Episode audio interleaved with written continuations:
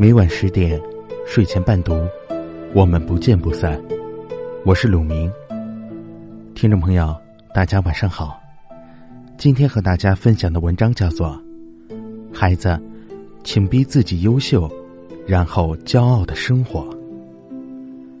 人人都说这是阶层固化的社会。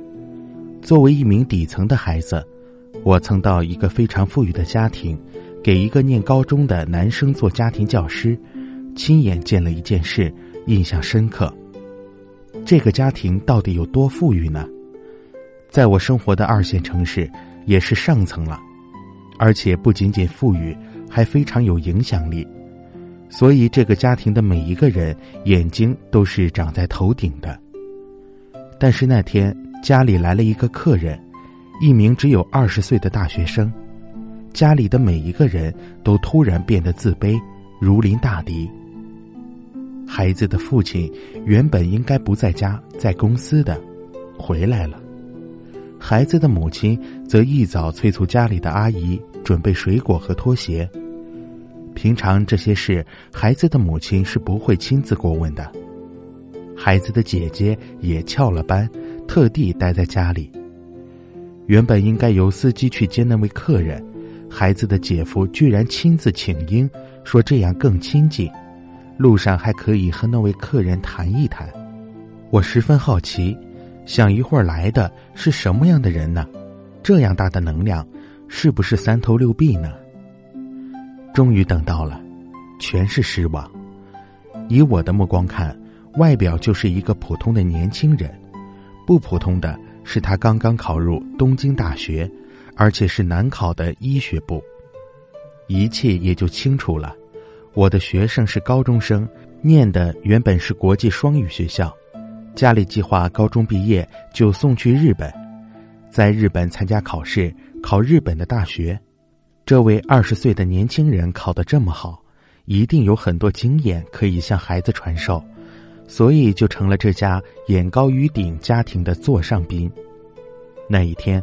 我亲眼见到这个大学生多么受欢迎，这个家里的每一个人为了请他多为孩子传授一些经验，都竭尽所能。大学生走的时候，不再是孩子姐夫送，换了孩子的父亲。这个跺跺脚，我们生活的这座城池也会抖一抖的成功人士亲自开车相送。大学生走完，孩子的妈妈也是累了吧？向我感慨。你知道这个大学生这么有出息，他爸爸妈妈是做什么的吗？不知道，我当然不知道了。他爸爸妈妈是在市场补鞋的。多年以后，我一直记得这件事情。这件事情给我的印象这样深刻，以至于我常常想起。后来我没去那个家庭做家教了，却偶尔去那个市场见到大学生的父亲。所以知道大学生的一些消息，知道他东京大学毕业，去了哈佛念哈佛医学院，留在了美国。知道他的父母不在市场补鞋，住在非常宽敞的房子里。这个房子是大学生念东大的时候得到的奖学金为父母买的。知道每次大学生回国的时候，都会有很多人。其中不少是城里的达官贵人，请大学生到他们家里做客，给他们的孩子介绍学习经验什么的。大学生的父亲说：“有什么学习经验可以介绍呢？不过是大学生小的时候看到父母为人补鞋，难免被人瞧不起。有一个夜晚，漫天星光下收完小摊后，补鞋的父母想起白天客人包鞋的报纸上有一段话。”是一个叫龙什么台的人说的，觉得很好，想学给孩子听。那段话很长，学不出来。父亲捏忍了很久，千言万语憋成一句话：“儿子，你要逼自己优秀，然后骄傲的活着。”那一段话应该是作家龙应台说的吧？龙应台说：“孩子，我要求你读书用功。”不是因为我要你跟别人比成绩，而是因为，我希望你将来会拥有选择的权利，选择有意义、有时间的工作，而不是被迫谋生。当你的工作在你心中有意义，你就有成就感；当你的工作给你时间，不剥夺你的生活，你就有尊严。成就感和尊严，给你快乐。那位淳朴的补鞋的父亲说不出作家龙应台的这句话，他只有一句话：逼自己优秀，然后骄傲的生活。那一刻，我的眼睛湿了。我们的身边，逼自己变得优秀，然后骄傲的生活的例子，其实有很多。或许是街边卖麻辣烫家庭的小孩儿。或许是我们小的时候发小，或许就是我们自己。世界的确是这样，这是世界的真相。你有多优秀，世界就会回报给你多少自由和尊重。人不是动物，不是野花野草，天生天养，依靠阳光雨露就能活着。就算野花野草。也为了更多的阳光努力争取长高。人有什么理由不去努力，不去变得优秀呢？那些说孩子不用出息，穷一点无所谓，穷一点也开心，爸爸妈妈们，你们是世外高人，早就脱离五行之外，这样的境界小佩服。那些说孩子逼自己优秀会太辛苦。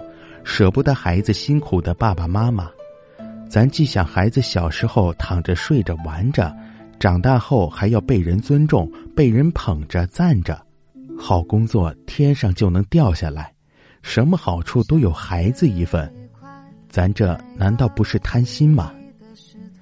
人生从来就不是沃尔玛超市，人生甚至不是街边的杂货铺。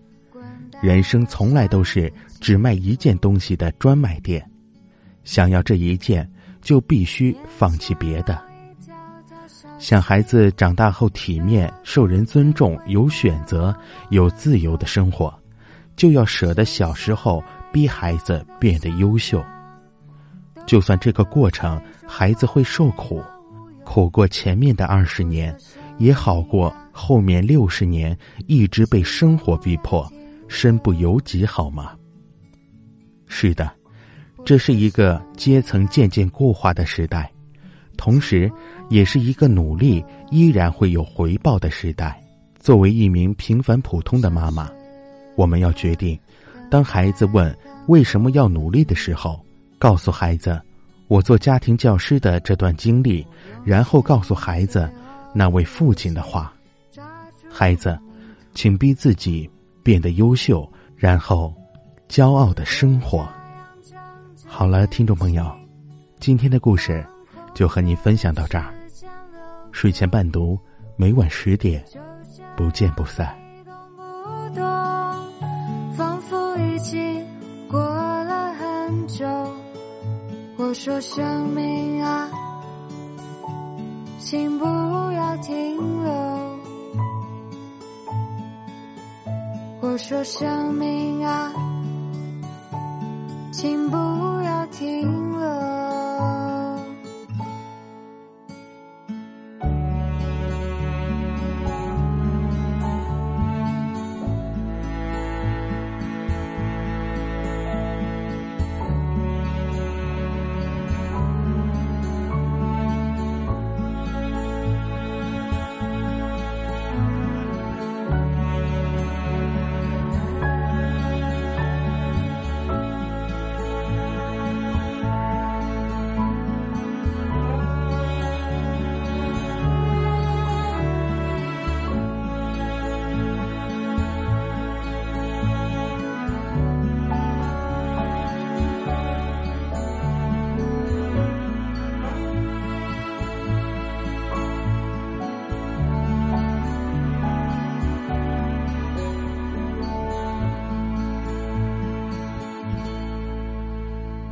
像是一个存在了很久的错误，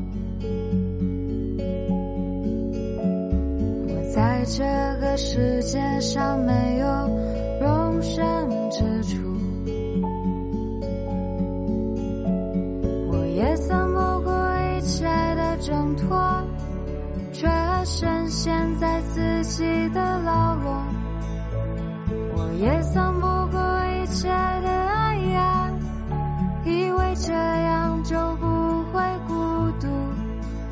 可是生命啊，全都是重复。可是生命呀，重复着错误。我就像一棵干枯的植物，我是一块没有记忆的石头，我就像一个永久的错误。